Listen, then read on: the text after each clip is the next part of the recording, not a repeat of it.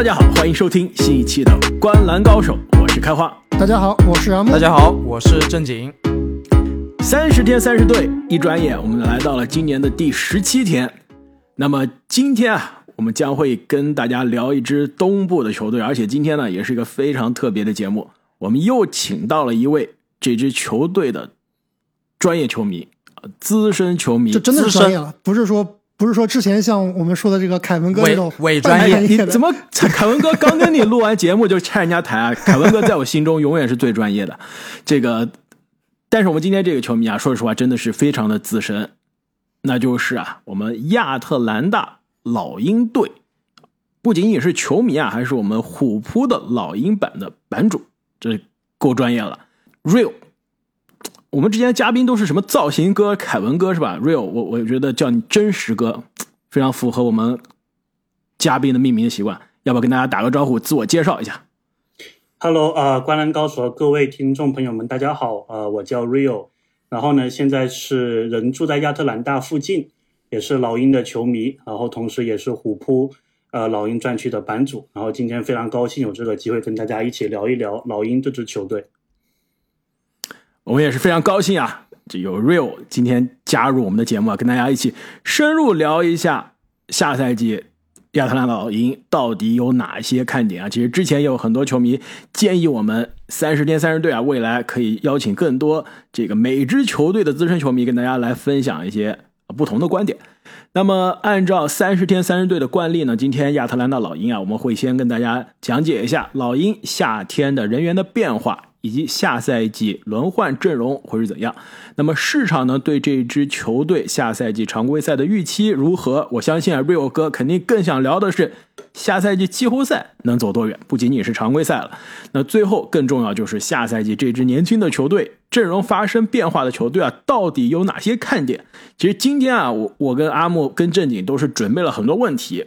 既是我们的看点，也是我们心中的疑问啊，想听听 Real 哥到底是有什么样的看法。那么，首先跟大家介绍一下老鹰今年夏天人员的变化。那在选秀大会上呢，首轮第十六顺位选到了年轻的射手 AJ 格里芬，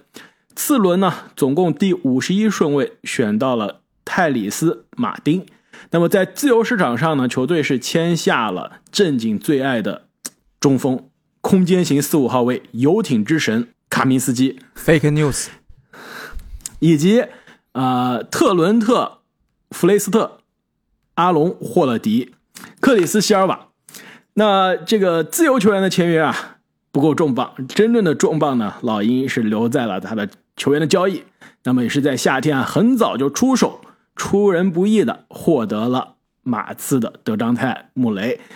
同时呢，球队也获得了这个贾斯汀霍勒迪啊。莫哈克莱斯是在这个霍尔特尔的这个交易中，那在两笔交易之后呢，包括人员的这个自由市场的流失啊，那老鹰其实上赛季很多球员也是下赛季都不在了，就比如说赫尔特尔啊、凯文诺克斯啊、加利纳利啊、迪昂啊，呃，包括这个路威啊、呃，迪隆怀特，还有这个当年篮网的名宿这个 TLC 怎么翻译？卡巴罗，然后啊大家、大家比较喜欢将他戏称为这个风之孙，因为就不知道为什么总是能够得到纳什教练的一个喜爱，这也是个 风之孙，非常抽风的一个射手啊，而且在二 K 里面真的非常好用。那么这番人员变化之后呢，下赛季的老鹰啊，我来预计他的首发应该不出意外，我估计也不会有意外了，那就是吹杨、德章泰穆雷、亨特、克林斯以及卡佩拉。那么替补呢？后卫上有阿隆霍勒迪，有弗雷斯特，有这个博格丹博格达诺维奇。侧翼呢有贾斯汀霍勒迪、新秀 AJ 格里芬。前场呢有啊哈克莱斯，去年的新秀杰伦约翰逊。中锋的替补有奥孔古或者是奥孔吴，还有这个正经最爱的卡明斯基。那么市场呢？美国拉斯维加斯啊，预计老鹰下赛季可以赢四十五点五场。那么这个战绩啊，我看了一下，放在呃东部应该是并列第六的水平。这样吧，我先问一下 Real，你觉得这个市场预期常规赛八十二场比赛赢四十五点五场，差不多东部第六、第七，你觉得靠不靠谱？我觉得还是符合大家对老鹰的一个期待的吧，因为其实老鹰有了穆雷之后呢，当然我觉得对阵容是全面的一个提升，呃，但是明年东部的竞争也非常的激烈，像这个骑士，然后也有补强啊、然后我们知道东部前面的几个球队的地位是很难撼动的，像凯尔特人啊，像热火啊，呃，像雄鹿啊，像七六人呢、所以我觉得啊 还有篮网，还有还有篮网还，有篮网，对对，然后 很勉强对，所以感觉东部呢，老鹰其实它应该是属于第二梯队，就是可能跟猛龙啊、跟公牛啊，然后跟骑士在一个级别的。那现在骑士有一定的补强之后，我觉得最后可能会在这四个球队里面吧，可能会有两个前六，可能会有两个得通过附加赛进季后赛的。所以我觉得老鹰。呃，如果发挥的比较好的话，应该第五、第六，呃，可能可以压过公牛，呃，甚至可以挑战一下猛龙。但是，呃，如果打得不好或者有些伤病的问题，我觉得应该至少也能东部的前八，应该还是有信心的。所以我觉得这个预期还是挺合理的。那么正经阿木，你们怎么看？我倒是想给这个 Rio 哥浇一盆冷水啊！我对老鹰队下赛季的战绩其实并不是非常看好，我觉得很有可能只能赢四十二场比赛。那这个四十二场在东部啊，可能仅仅能排到第九名。就你刚刚也说了，头部的一些球队的位置是很难撼动的。那中部溜的这些几个球队，我觉得老鹰队其实现在看来没有明显的优势啊。就比如说刚刚加，刚刚这个阵容加强的骑士队，我觉得老鹰队下赛季打骑士还是比较困难的。多伦多猛龙，我觉得战绩可能也会比他们好。那可能跟老鹰队有的一拼的就是芝加哥公牛了。所以第八、第九这个位置确实是我认为下赛季会一个比较真实的一个位置，但是肯定是能进季后赛的。呃，其实虽然今天我们请到了这个真实哥，非常的荣幸啊，但是我可能也要泼一盆冷水。呃，我也觉得拉斯维加斯有一点点高估这只老鹰了，四十三胜，大概是东部第八，这是我的预期。因为其实前就是其实东决那一年啊，那支老鹰之所以取得这么好的成绩，一个是跟当时的卡佩拉大神状态非常好有关，而且当时啊，柯林斯和球队的矛盾相对来说较小，而且最重要的一个啊，当时的侧翼深度是今天的老鹰根本不能比的，现在应该是完全的不同的一支球队了。下个赛季如果说他能超出我的预期啊，应该就是穆雷的这笔交易远超我的预期了。但是现在我还没有办法完全能肯定啊，吹杨跟穆雷的搭配会非常的好。这个 Real 啊，他们俩都给你浇了冷水，没事儿，你放心，我给你浇一盆开水，热水热水，热水都不够了，他两盆冷水，我一盆热水抵不过去啊，我给你浇一盆开水。是这样的，老鹰市场认为四十五点五，对吧？我跟你说，我这边写的，而且都是没确定你要来录节目之前啊，不知道你要来录节目，我写的就是四十八胜，远远超出市场预期。但是呢，排名还真的也就呃这个附加赛边缘，第六有可能真的是拿不到，基本上应该是第七、第六，有可能第八。正经说的四十三胜啊，正经这是去年老鹰赢的胜场啊，去年可是没有这个交易的补强啊，没有德章泰姆雷，今年来了一个跟吹杨风格相得益彰，去年全明星的后卫，还跟去年赢一样多的比赛，这说不过去了吧？但是我说了呀，侧翼的深度首先下降了，卡佩拉的状态也下降了，柯林斯的矛盾放大了，对不对？但是侧翼深度对柯林斯的矛盾有没有放大？我觉得还等会儿还要我们要细聊。但是我非常同意啊，我觉得他们的侧翼，你看他这个深度啊，就是开话你写的，亨特毫无疑问的首发，这是三号位毫无疑问的首发，替补是格里芬、这个杰伦·约翰逊和霍勒迪，或者说哈克莱斯，哈克莱斯可能应该是四号位的替补了。这三号位的替补，我现在看来确实不是很靠谱啊。而且亨特其实过去一直都是伤病不断，那如果亨特再受伤了，这个位置到底谁来打？是不是？那看来我们对于老鹰的这个战绩啊有不同的观点。幸好我们今天是有 real 哥了，来给大家带来一些 real 的，是吧？更加 real 的看法。那这样就让我们进入到下一个环节啊。老鹰下赛季有什么看点？我们这些非老鹰的资深球迷想看老鹰的比赛，到底要看什么？所以我们今天想听一听老鹰球迷的观点。我这儿给老鹰的第一个问题，估计也是大家讨论最多、最关注，而且直接就是影响到我们刚刚说的这个战绩，就是后场的组合，吹杨和德章泰·穆雷两个全明星后卫，其实都是全明星控球后卫，这个组合的适配，瑞欧哥，你到底看好还是不看好？对，其实当初知道这个交易的时候呢，我也是稍微有点点错愕的，因为其实之前老鹰其实基本上一整个赛季都有这个交易的留言，说，呃，从最早的说这个西蒙斯，然后到后来说这个呃米切尔，其实都是希望说帮老鹰后场找到另外一个持球点，而不至于出现说呃像上海季去年季后赛，对对对。季后赛第一轮拉垮的，锁死吹杨就锁死全队。对对，就吹杨最想删掉的几场比赛之一的那个系列赛。所以其实呃，交易的风声一直是有，但是穆雷的名字呢，其实是在非常后面才出来的。那这个交易出来之后呢，我我当然自己我也是看了很多穆雷的这个打球的视频。呃，其实我感觉穆雷他其实也是一个以持球为主的，然后经常会有这个突破篮底得分的这么一个后卫。然后呢，呃，我看到也有讨论说，大家对穆雷的这个投篮并不是非常有信心。然后后来，其实我想了一下，我觉得吹杨跟穆雷其实某种程度上还是挺，还是挺搭的。当这个建立在一个很多人不知道的一个前提上，就是其实吹杨他自己，包括他爸爸，其实他们两个都是在社群媒体上面非常活跃的。然后其实他爸还有吹杨，其实在。老鹰进东决之前，其实就有一点点，我感觉像是跟球队的管理层施压吧，就是说，呃，自己的儿子，呃，在这个 NBA 当中，如果是打无球的话，会是吹杨更好的一个形态。但是问题是，这一个问题我们大部分都没有见过，就是我们印象中的吹杨都是基本上，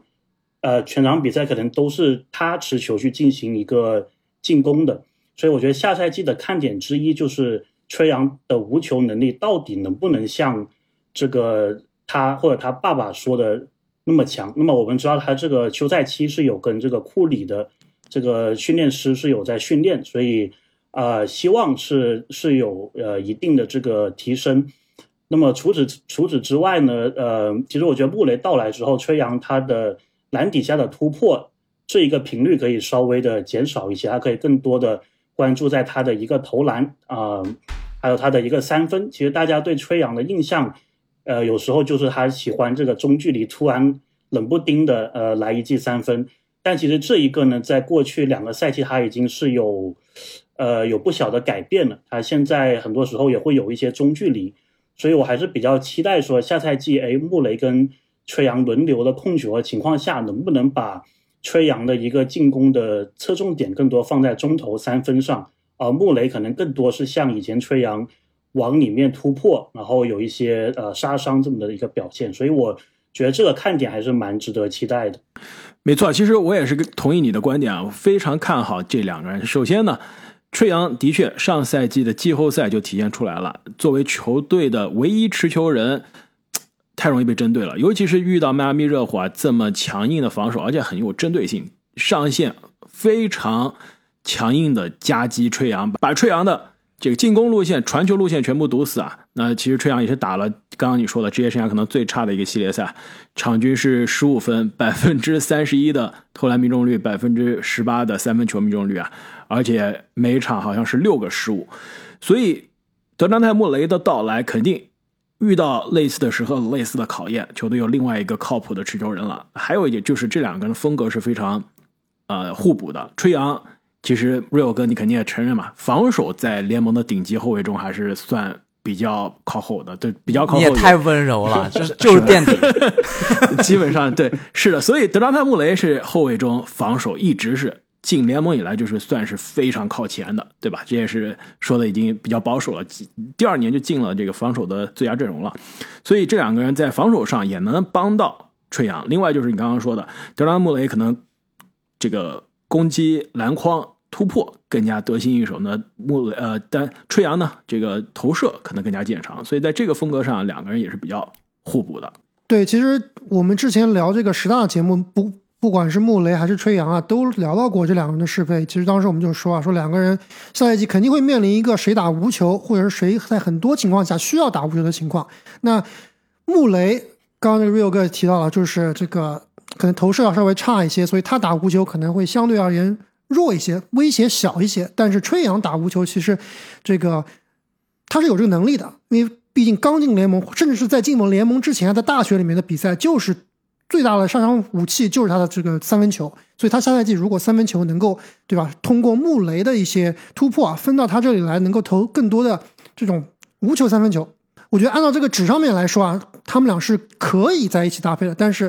刚刚我们也提到了，就吹杨他其实过去没有打过无球，就类有点类似于你想想看，让哈登去打无球这种感觉，他肯定是具备这样能力的，但是他没打过。所以具体怎么样，他现在还真的不好说。是的，我也是有同样的担忧啊。但是刚刚 Real 哥说这个吹杨和他爸爸的故事啊，我觉得一定程度上啊减轻了我的担忧。至少从主观上来说，吹杨是愿意去打无球。但是呢，说到无球，并不是说你投篮好就能打无球，你愿意在那接球跳投就能打无球的。实际上，无球端的战术是非常复杂的，你需要绕掩护，你需要去无球跑位，这让一个。之前是持球大和球一直在手，指挥队友跑位的人来说啊，可能是会有一点困难。对，但是刚才瑞友哥也说了，说今年这个跟库里的教练在，或者说跟库里可能的志奇在打球，那这个绝对是个好兆头。选模板选对了，选老师选对了。其实解决这两个人的适配啊，我觉得有一个另外一个球队上的另外一个球员很关键，也是我今年夏天。在老鹰交易之后啊，用二 K 模拟了老鹰，是吧？之前说在二 K 里面模拟了这个交易之后的森林狼，其实老鹰我也一直在模拟，就到底看这下个赛季这个球队的关键人员轮换是什么？我觉得啊，我也想听一下这个 Real 哥的观点啊，就是博格达诺维奇会不会是下赛季球队非常关键的 X 因素？甚至我在我这看啊，是有可能能成为。不一定是最终拿奖吧，但是会成为联盟非常优秀的最佳第六人。哎，在 Rio 哥回答这个问题之前，我先给大家补充一下，我们现在在这个三个人在，我我们现在四个人在这个电话会议里面啊，这 Rio 哥的背景是有很多很多的老鹰元素。那最显眼的就是在他身后挂的这件博格达诺维奇的，好像两件，所以两件吗？哎，是的，主客场红的白的。对，所以我这个所以问题问对人了，特别好，没错。其实我我自己是非常喜欢博格丹诺维奇，我觉得，呃，其他的不说，就就说他是老鹰队上颜值最高的，这个应该 没有没有没有太大的问题。呃，那么讲到他的一个定位，其实博格丹诺维奇呢，他上个赛季在前半段其实都是老鹰的一个首发，那么当时是跟这个崔杨搭配。那么这个其实也是当年东决那个时期的老鹰的一个比较成功的一个后场组合吧。那么后来呢，上个赛季中段的时候，博格丹他是有受伤，所以呢，他伤愈复出之后，呃，教练麦克米兰也是也是把他安排在这个从板凳出发，也就慢慢的变成了这个最佳第六人的这么一个角色。我自己觉得他还是做的挺好的，他甚至在这个。呃，NBA 赛季结束的时候，呃，各个记者投最佳第六人，他还是拿到选票的，而且排名还不差。所以我觉得博格丹其实他是有打这个最佳第六人的一个潜质的。当然，问题是博格丹毕竟又老了一岁，他其实之前在老鹰的这么几个赛季呢，感觉都是打个四五十场这么一个样子。所以呢，呃，老鹰之前麦克米兰他是有说过，他说他希望。下个赛季，特雷杨和呃穆雷是在全场四十八分钟里面都是其中有一个人要在场上的，所以呢，我就不是很确定他如果是要贯彻这一个战术的话，跟博格丹会会有一个怎么样的一个一个一个化学反应。而且大家看这个交易期呃休赛期的时候，老鹰也是把赫尔特给交易出去了。其实赫尔特跟博格丹两个类型是蛮相似的。呃，我自己对有点重复了。我自己感觉是，既然老鹰愿意把更年轻的赫尔特尔交易出去，其实他也可能也有想过，是说交易市场上把博格丹交易出去，那么可能赫尔特的合同更加优质，所以最后是选了选了他，然后然后忽悠了一个国王的首轮。那但是博格丹这个情况的话呢，我觉得他呃在未来球队的一两年之后，他的合同走完之后，可能不会是球队的一个计划当中的球员。所以我我觉得他下赛季作为第六人的这一个功能是有的，但是呢，具体有多大的效果，我还是要稍微稍微打一个问号，特别结合到他的一个伤病的一个情况。甚至我刚刚，甚至我们刚刚提到说，这个老鹰的三号位可能相对而言深度比较浅呀，有没有各种可能性，就是吹杨、穆雷和博格丹同时打，就是终结比赛的时候最后五分钟同时上，然后内线加一个卡佩拉或者克林斯加一个亨特，这样的组合，我觉得也下赛季应该是会有看到的，但是具体效果怎么样，现在还真不好说。其实啊，我在录节目之前翻了一下老鹰上赛季常规赛的所有的五人的阵容的轮换，其实有一个五人组啊，打的时间足够长，应该是一共在场上一百六十四分钟，这在老鹰上赛季所有的五人组的轮换中是排名第四的，就时间足够长，这样本量足够了。你们知道吗？这五人组在场上一百六十四分钟，每一百个进攻回合是得一百二十八分。对面只能得九十七分，净胜分三十，是老鹰基本上所有用的超过时间超过四十分钟以上的阵容中净胜分最高的。这个阵容就是吹杨、柯林斯、博格丹、卡佩拉再加赫尔特。现在就把赫尔特换成德章泰，就是你刚刚说的这个，应该也会是球队决胜五分钟的阵容了。就场上有三个可以持球。可以处理球的人，对，而且毕竟来了一个穆雷，其实在防守端压力会相对小一些，对没错，而且呢，我刚刚之所以问呃瑞欧哥这个问题啊，就是我在二 K 模拟中我发现了，其实的确像你所说，吹杨和德章泰穆雷两个人应该会把四十八分钟的空位时间全部用掉，就是两个人会有同时在场，但是任何一分钟两个人中的至少一个人会在场上。博格丹其实他更加适合，他技能点更加适合做一个第二持球人，就是。他的存在，保证了另外一个，就是这两个后卫中的另外一个人在场的时候，博格丹可以成为一个第二持球人，一个辅助持球人的角色。就你刚刚说他跟赫尔特尔技能点有点像啊，其实我倒是觉得博格丹应该是更加全面的。就赫尔特尔可能投射更加出色，更加年轻，身体素质也更加好，但是博格丹首先身体更好，另外呢，就是他可以做一个比较不错的第二侧动点，就就出球。我觉得甚至是比赫尔特尔更好的的处理球啊。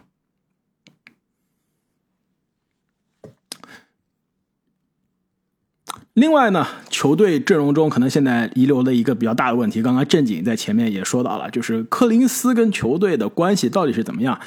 这柯林斯应该可以说是老鹰版本的迈尔斯特纳了。据说在货架上据说了很久，但是一直也没有被交易掉。瑞啊，你怎么看柯林斯现在？是不是可以专心的留队打球了？还是说现在他的前途依然悬而未决？我我是觉得怎么说呢？就这个事情其实有点矛盾。其实柯林斯，呃，我当初喜欢这只老鹰，其实也某种程度上是因为柯林斯。我觉得他呃在球场上打球非常的有有激情，而且我们老鹰的球迷会将他称为球队的 heart and soul，就是属于这种灵魂型的人物。比如他在替补席的时候，看到队友有很好的表现，也会就是就他是负责挥挥毛巾的那一个，就他是负负责制造表表情包的那一个，然后自己在场上也经常会有一些空接啊，就是有很好的这个扣篮的，格扣恩比德啊，对啊，就是都会有这一种的表现。那么他为什么会经常在交易市场上面呢？首先，呃，我是觉得他总的来说这个。合同是属于一个比较尴尬的状况，因为他当初呃进东决的时候跟老鹰是签了一个五年一千呃一亿两千五百万的一个合同，相当于每年是两千五百万。这一个合同呢，其实对于老鹰来说，如果他打得好，那当然是一个比较值得的一个合同。但是目前其实球队在卡佩拉来了之后，他的戏份其实是明显的下降的，所以这也是为什么呃。我们经常会听到，就是柯林斯可能跟球队啊有一些矛盾啊什么。当然他自己也上过节目，他有澄清过，说他其实从来就没有说过这一些事情。可能有些记者他们有意的去炒这个话题，但是呢，你也你也不能说完全没有这个事情，因为啊，毕竟球队战绩不好的时候，柯林斯他也会出来说话，说觉得自己应该得到更多的一个呃一个进攻的机会。当然，这个是老鹰在呃换麦克米兰之前的一些事情了。在那之后，其实柯林斯总的来说还是呃没有太多这一些问题。其实他是属于，如果球队战绩好的时候，你可能不太能察觉到他是一个表现很好的球员，那可能更多是一个绿叶型的球员。但是将但是球队战绩不好的时候，你可能会觉得说，哎，怎么他没有发挥出两千五百万的一个身价？然后他自己也会在队里面，相当于是。有点像老大哥，就是喊一喊小弟说：“哎，我们这样打不行了，我们必须怎么样怎么样。”所以他有点像这个意见领袖的一个一个感觉吧。而且他在老鹰已经是这个这点可能大家不知道，他在老鹰已经是资历最久的一个球员了。他是比特雷杨还要早一年来到球队的，所以他应该对这个球队是非常有感情，所以也是实话实说吧。那么有时也可能也会容易得罪人。就这个人比较 real 是吧？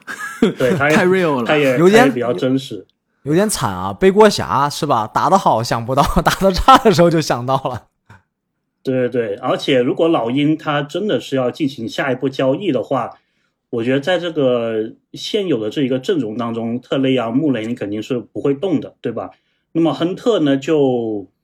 要看那个包裹是什么了。我觉得可能老鹰接下来肯定也会动亨特。但是如果是因为亨特是合同年对吧？后面要牵扯到续约的问题了。对的，对的，对的。所以呃，相对来说，柯林斯可能是一个比较好动的这么一个资产。而且今年其实每年都有了，就是有类似的这个声音。老鹰要么是希望呃对柯林斯进行一个降级，比如说呃之前有跟国王谈过，说能不能换巴恩斯再加国王的一些选秀的资产。然后要么就是往上升级，比如之前传出来的说想用柯林斯再加亨特再加选秀权就换，呃一个明星级的侧翼。但是其实我觉得市场上的柯林斯并不是对这有有爆出来，但是这肯定是不可能的。但是但是从这个角度你也能看到，其实柯林斯算是如果老鹰是要以零钱换整的话，他他肯定是要在那个包裹里面的，这也是比较尴尬的一个地方。所以。所以你讲了半天，我总结一下，就是作为老鹰的球迷，你觉得克林斯现在在球队的地位仍然是跟之前比较类似，可能还是那个球队还可能还不是球队长期计划里面的那个球员，是不是？就是随时都可以走，只要是有好的包裹、好的报价。我觉得，我觉得管理层肯定是这样子想的。嗯，从球迷的角度来说呢，我是觉得。因为毕竟卡佩拉到来之后，柯林斯他的一个作用真的跟卡佩拉很多时候是重叠的，但其实柯林斯他的效率是非常高的。其实我之前在翻老鹰的一个队史记录的时候，我发现柯林斯和卡佩拉他们居然都是在老鹰队史这个差不多七八十年的时间里面，他的真实命中率都是排在非常前列的。当然，这个有可能是因为吹杨的胃病嘛，那么他们他们基本上都是。都是会呃做一些必进球的这么一个得分，呃，但是柯林斯他其实是有三分能力的，柯林斯是有外线的，而且他有时也会有一个干拔的中投，所以其实很多这些这些东西呢，我觉得我自己也搞不懂，就是在老鹰比赛的时候，这种元素非常少看见，因为其实柯林斯你说他中投啊，你说他的三分，其实命中率还是不错的一个水平，但是就是确实。呃，戏份不够多，呃，而且他拿着两千五百万的工资，这个也或多或少会让，包括说老鹰球迷吧，都会觉得说，呃，如果他拿他拿两千万，可能没问题，对吧？可能大家不会有这么多意见，但是因为他这个薪水还有合同的情况，就会而且比较尴尬的一个位置，所以我觉得，如果他接下来被交易了，我觉得也不会太太意外。没错，其实你刚刚聊到柯林斯的这个薪金啊，我再去看了一下老鹰的工资单啊，的确，其实球队现在当下工资单真的是非常合理，跟我们之前聊到的丹佛掘金一样，就是首发，这是不是首发五个人？其实是球队的前六个人是薪金最高的，就是最高的分别是啊，吹杨、柯林斯、卡佩拉、博格丹、德章泰以及亨特，而且呢，这最高的五个人合同一直锁定到二零二四。呃，除非是博格丹在明年跳出这个球员选项，那就假设他不跳出这个一千八百万球员选项，那就是这个五虎可以锁定到二零二四年。但是呢，就是问题是亨特明年是新秀，就是其实今年是新秀合同最后一年是球队选项，马上就遇到续约的问题了。那以他现在这个年纪，再加这个打法，其实肯定是期待在市场上拿到不说比肩米开尔布里奇斯吧，但是也是往那个方向上靠的这样一个。价值两千万左右的，两千万肯定是我觉得有点难，但是也不排除有球队对吧，很疯狂想给这个价格，所以老鹰我估计是续不起了，对吧？因为在它上面太多一千七百万、一千八百万、两千万、两千五百万，再加车阳的四千万，而且关键是也没必要续他这样的球员。其实老老鹰每年都选到了类似这样的球员，比如说 AJ 格里芬、约翰逊和 AJ 格里芬，其实都可以拿来用的。对，所以亨特估计是留不住啊。那再往后，其实球队。即将在二零二三、二零二四赛季之后就遇到了穆雷的续约问题，这也是为什么马刺愿意低价出手，就是我未来也续不起他，还不如把这个麻烦交给老鹰。老鹰说没事我先用两年，后面的事情后面再说，是不是这个道理？就是球队现在未来两年其实阵容还是啊基本上能付得起、能锁定的，但是到了穆雷和博格丹同时要续约的时候，球队可能就有点心惊的困难了。对下个赛季的休赛期，我觉得对老鹰的管理层会是一个非常非常大的考验。那么说到亨特的问题，其实，呃，他这个夏天球队是可以跟他提前续约的，但是一直没有谈下来啊。那么据老鹰记者方面的报道呢，是说亨特他心里的一个价位跟老鹰提供的报价落差差了两千万，就合同总值差了差差了两千万金额是吧？对总金额差不可能，总金额，我说每年差两千万，这亨特心 气够高的。所以那我跟他也差两千万。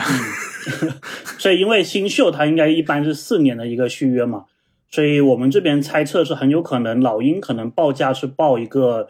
呃一千五百万或者一千五百万之就是更低一点，一千三百万、一千四百万每年的一个报价，然后亨特方面可能很想要拿两千万的这么一个薪资。那么这个问题其实就在老鹰的球迷圈内也有很多讨论，就是到底亨特值不值这个每年两千万的这么一个价格？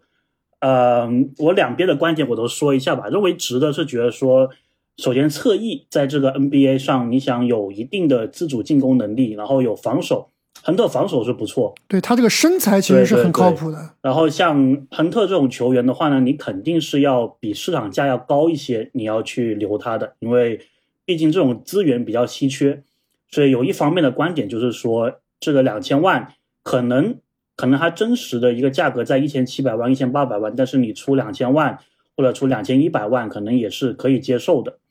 那么反方的观点呢，就是觉得首先亨特的。出场时间又是一个，对，有有有点玻璃人的感觉，嗯，感觉他基本上也是一个赛季，如果好的时候可能给你个五十五十场、六十场，然后呢，如果不好的话，可能一个赛季二三十场，这也是非常有可能的，而且可能在最关键的季后赛，他可能也上不了。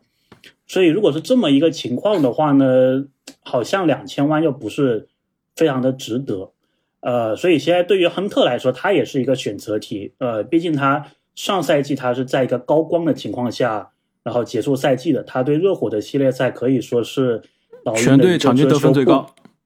对对对对对，他是一个遮羞布。所以他的经纪人和他都有理由说：“哎，我就是要两千万，对吧？”但他其实自己也知道自己下赛季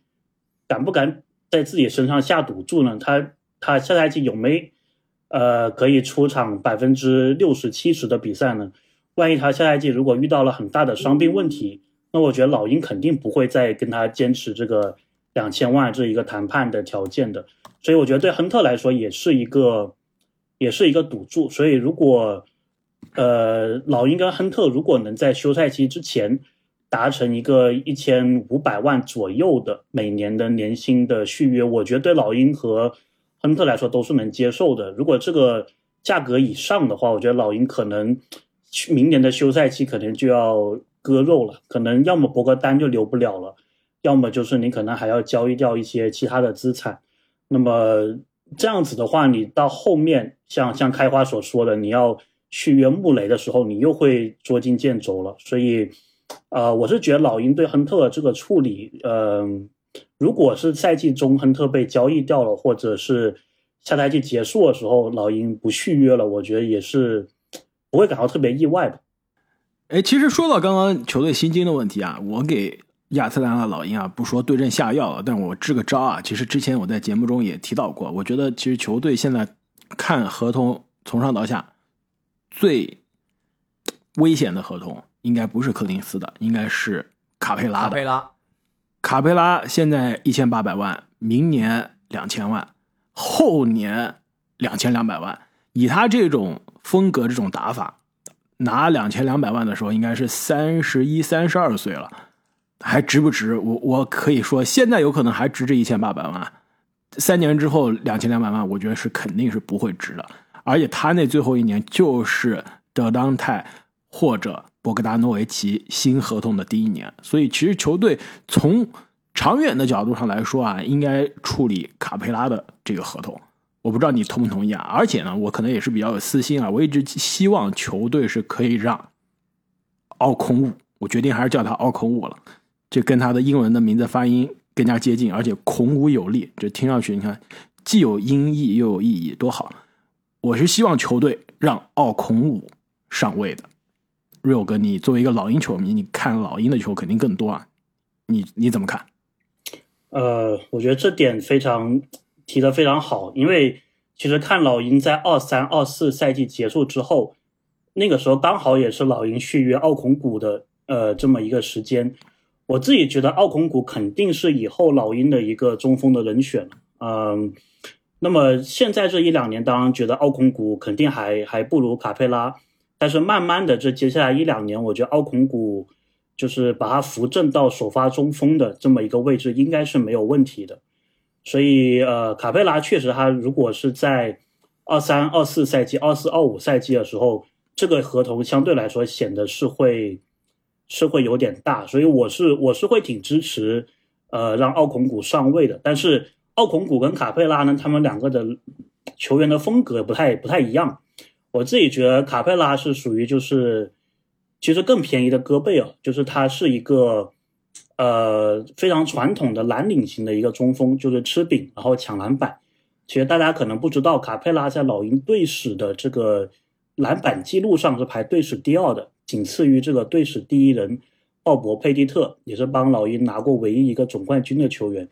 然后卡佩拉他在各项的这个队史记录的表现都非常的好，但是我同意呃呃开花所说的，如果啊包括正经所说的，如果卡佩拉在接下来的两个赛季他拿不出像东决那个赛季的一个水平，我觉得老鹰是会加快奥孔古扶正他的一个进程的。那么奥孔古这一个休赛期呢，呃，他其实也有说他是有训练投篮，他自己有去开发自己的一个投射能力。所以，如果是，呃，比如说护框稍微弱一些，在中锋这个位置护框稍微弱一些，由卡佩拉换成投射，可能就是有投射的这么一个五号位，甚至可以摇摆到四号位的话，我觉得老鹰是会愿意去做这么一个改变的。当然，前提是卡佩拉真的有明显的衰退的迹象。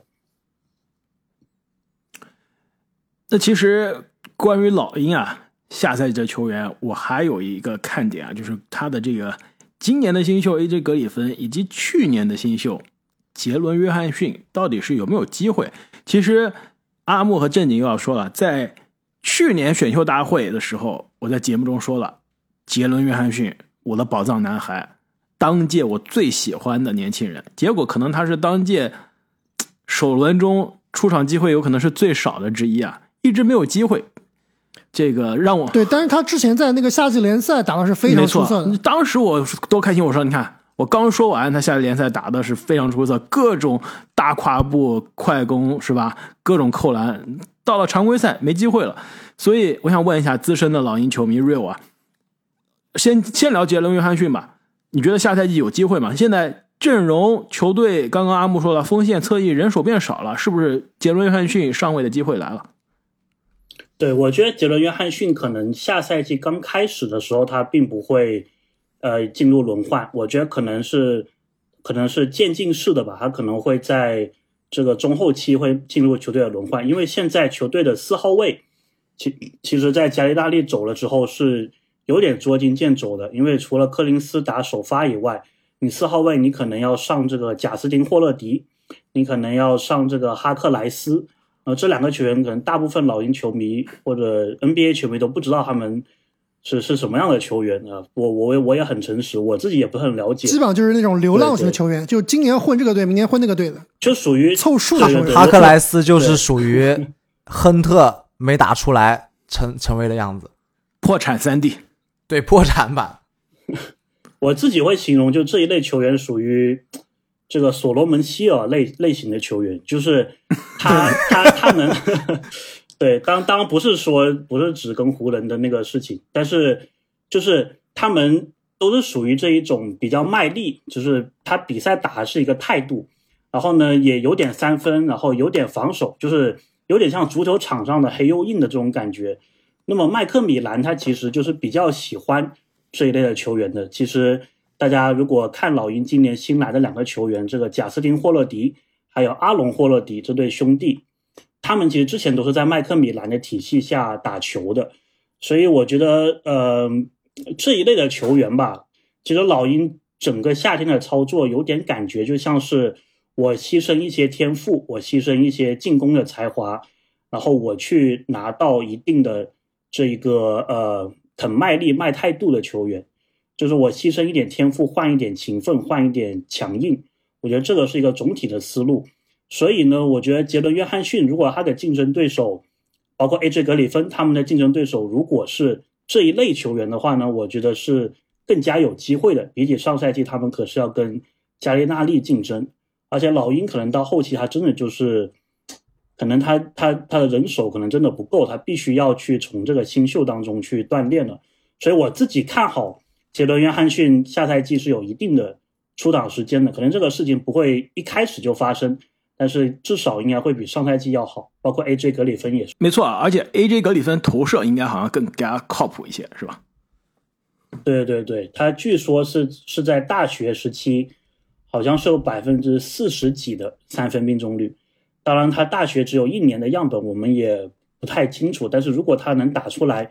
对老鹰的是一个非常好的侧翼上的一个补充。哎，其实说到老鹰队，我们谈球员谈了这么久啊，但是下个赛季应该我们的一个共识就是，老鹰还是非常有机会进入季后赛的。那我最后问 Real 哥一个问题啊，就是其实老鹰是比较吃对位的，在我看来啊，在季后赛，尤其是你想，如果第一轮遇到。热火或者是凯尔特人这样的球队，老鹰是非常吃亏的。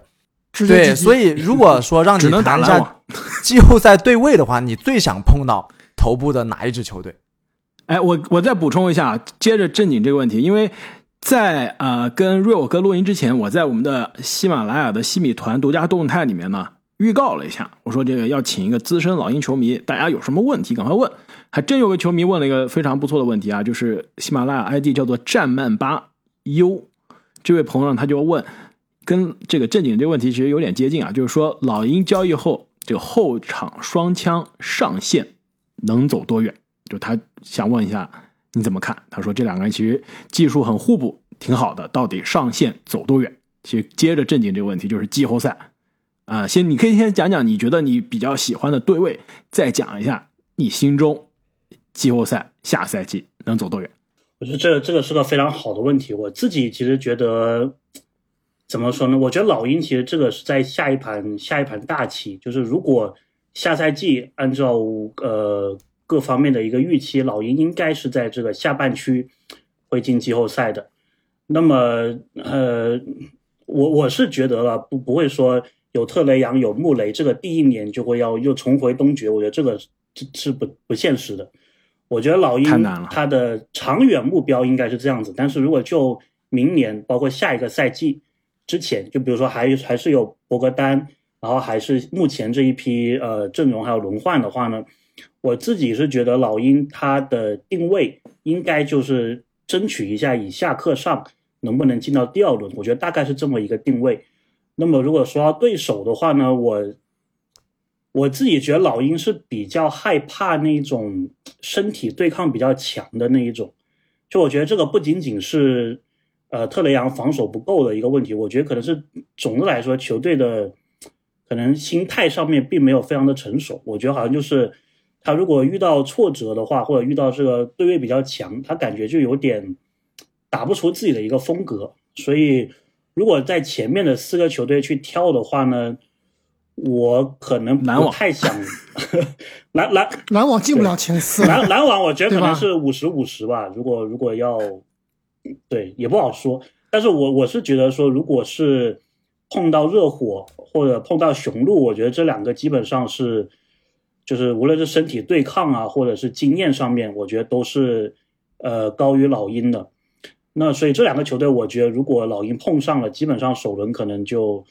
可能比较体面，呃，二比四就就 GG 了，我觉得。但是如果是碰上呃七六人七六人的话，我觉得可能稍微有一点点机会，因为我觉得七六人的，我觉得机会特别大。我要要我选，我绝对选七六人。对我我感觉首先是一个心理的优势嘛，对吧？因为打东决的那一年，对对打东决那年，七六人在主场打了四场主场嘛，老鹰是赢了三场，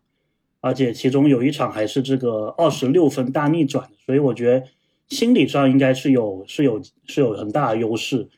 然后感觉感觉七六人吧，他其实呃，当当我比较怕 PJ 塔克，我觉得 PJ 塔克就是特别克老鹰的这一种球员。但是除了 PJ 塔克以外，我觉得老鹰还是有机会的，特别是现在老鹰的这个持球点、进攻点都多了一些的情况下，所以我个人觉得，如果是能碰到呃七六人的话，可能会稍微有机会可以一战。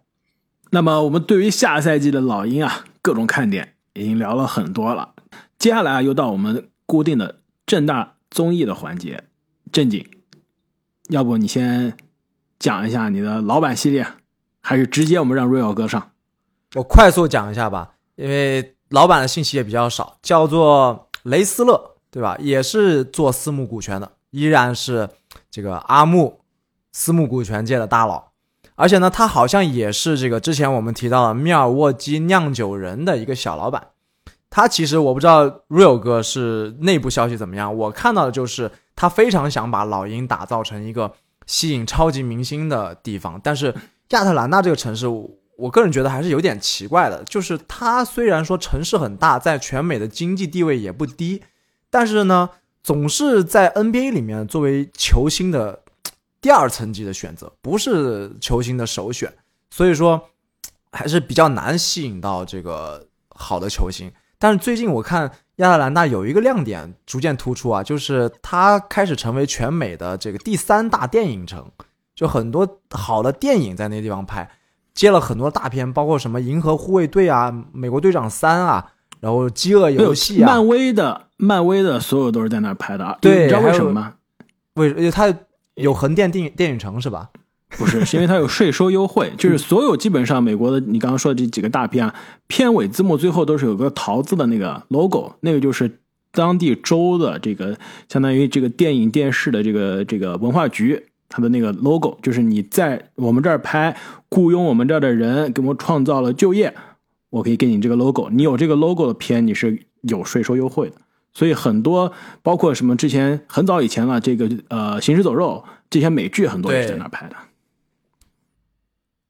所以说，Real 哥生活在那儿啊，其实也挺幸福的，很多电影场景是吧？可以自己去打卡。对对，其实亚特兰大总的来说，我觉得还是一个挺挺好的一个城市的。其实像我们想吃这个中餐呢、想吃各种各样的美食，其实亚特兰大都是可以找到的。然后亚特兰大呢还是个大都市，对对对对对，而且这里它其实呃华人相对来说也挺多，然后韩国人特别多，因为韩国有个汽车品牌，它在美国的总部就在亚特兰大，那么所以呃连带的它其实带动了整个亚洲的呃亚裔这一边的一个发展。那么老鹰这个老板呢，其实他呃怎么说？他是一五年呃之后就开始接手老鹰的，感觉他是挺用心在经营这个球队的，但是。呃，反正我们球迷定义的用心就是你肯不肯交税，对吧？感觉你不交税，你之前讲的那些都都不知道是真的假的，所以呃，就是这一点，球迷对他可能会有一点点意见。当然，老鹰的成绩也没有说，就是你就交那点税就可以夺冠，也不到是这样的一个情况。所以下赛季看看会不会是让老板交税的一个比较好的一个时机。那么讲到老板，就不得不讲他的这个妻子啊，这个老板娘。就是被我之前国王节目带跑哥，偏你太了解我们节目的风格了，大家都等着这一刻呢。对，这能听到最后的都是铁杆球迷，我们要来点这个实惠的。对，就是其实老，其实其实其实老鹰的这一个老板娘啊，我我我我没有去调查其他球队的老板老板娘，但是我觉得老鹰球队的这个老板娘她应该是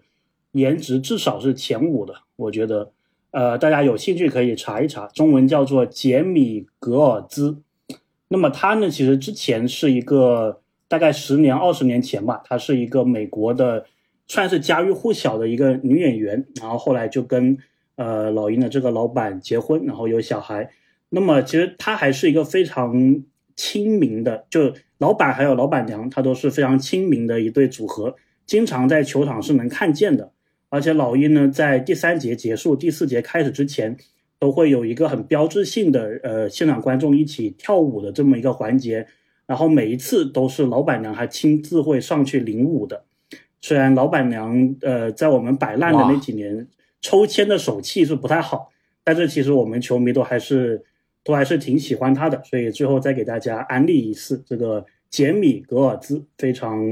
优秀的一位老板娘，对，这真的是年纪真的是老板娘了，我看了一下五十六岁了，风韵犹存，你懂什么？对，这你就喜欢这样 fake news。我是想上去跳舞。对，正经的舞姿，哇，这简直了！有机会我们一定要发到新闻团里面。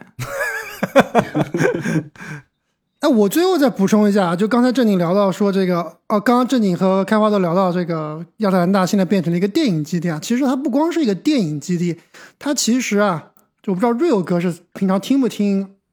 嘻哈音乐啊，就你的名字叫 Real 对吧？我我其实我另外一个名字叫 Respect，我我叫 Rock and Roll。亚特兰，这个亚特兰大现在其实是一个嘻哈基地，就基本上大家又聊这个嘻哈，基本上就是要不然就是纽约，要不然就是这个洛杉矶西海岸、东海岸对吧？其实亚特兰大它现在已经自成一派了，而且它现在涌现出了很多非常非常这个厉害的 rapper，就比如说 Gucci Mane。Future Twenty One Savage，这个 Migos，Migos 是经常去看比赛的，对吧？跟春阳关系也特别好。有 Lil Baby，对吧？包括之前最早的那时候 R&B 兴起的时候啊，这个亚瑟小子他其实也是亚特兰大的。所以亚特兰大他其实是很有这个音乐的文化背景的。所以照理说啊，应该是会能吸引一些比较喜欢嘻哈的这个篮球的。就毕竟在美国文化里面，嘻哈、篮球、街舞这些东西都是。把，相得益彰的，基本上都是串在一起的，所以我觉得亚特兰大其实应该是比较能够吸引一些这个大牌球星的，是不是？对对，而且而而且亚特兰大是一个比较黑人比较多的一个城市，然后 NBA 打球的很多球员也是黑人为主的嘛，所以他们肯定会对这个嘻哈文化这一些是有是有向往的。其实亚特兰大呢，总的来说在 NBA 的一个媒体市场的排名。就我们包括这个篮球啊、棒球啊，所有这些运动，它大概是在一个第八到第十的这么一个位置，而且他的其他运动其实都有，除了橄榄球以外，橄榄球这个挺强的，对对，除了橄榄球被棒球挺强的，那个呃呃，Tom Brady 今天逆转之大逆转，超完史上最强之战，其他其他的运动其实都其实都有夺冠的历史，包括这个二零一七年的足球，他们夺冠了。然后这一个二零二一年去年棒球的亚特兰大勇士队，他们也是夺冠了。包括今年年初他们大学的这个橄榄球队也是夺冠了。所以我觉得，呃，亚特兰大这个城市它其实是具备了，呃，成功就是 NBA 是可以在这里成功，是可以出冠军的这么一个，呃，一个一个城市。而且现在我觉得老鹰也找到了自己的这个冠军球员，所以接下来是非常看好。然后。呃，这个球队的，那么也欢迎呃三位主持人有机会的时候，我们来呃亚特兰大啊玩一玩。然后，因为其实经常在场边能够看到这一些嘻哈的呃嘻哈的这些明星，然后如果你买票是，对明星真的挺多。对的，每次如果你买票是买在它专门有一个有一个区域的话呢，你是可以进入亚特兰大球馆，它它有一个专门的 VIP 的一个餐厅，然后在那个餐厅里面呢，你是有机会可以跟像这个 Two Chains 啊、Migos 啊拍照的，都是都是没问题的，而且很多人是专门会因为这个原因去做这个事情。呃，所以，哎，如果大家感兴趣的话，可以多了解一下。没问题，可以有非常期待我们的阿莫去跟这几位嘻哈大佬合影，应该是这几位嘻哈大佬跟我们的阿莫是吧？Respect，、对可以啊，跟我们的 respect，而且我们又可以卖弃权了。这个太难了，这个这你牵涉到欺诈了，不是弃权了。这今天我们这节目啊，有资深嘉宾就是不一样，聊的非常的透彻，从球队的球员到球队的季后赛、常规赛的战绩，到场外的这个生活啊，到这个包括老板娘长什么样，都聊到了，真的是非常的透彻。那节目最后，Real 有什么再跟大家的想分享一下的，或者比如说大家想，哎，这个联系你，这怎么找到你？你再比如说你你的这个跟大家介绍一下你的这个虎扑的内容，介绍一下，而且你自己是不是也做篮球的内容？是不是？对的，对的。呃，我自己的话呢，平常基本上都是在虎扑。那么我们虎扑是有老鹰的一个专区，那么我上面的 ID 叫做亚特兰小鹰，跟这个老鹰做一个小的对应。那么大家在上面发帖啊，或者私信我，就能呃联系到我。那我自己其实也是受我们《灌篮高手》节目的一个启发，我自己也有做一个老鹰呃专门给老鹰球迷的一个播客。那么这个播客名字叫群鹰基地，然后这个鹰是老鹰的鹰，所以大家哎，如果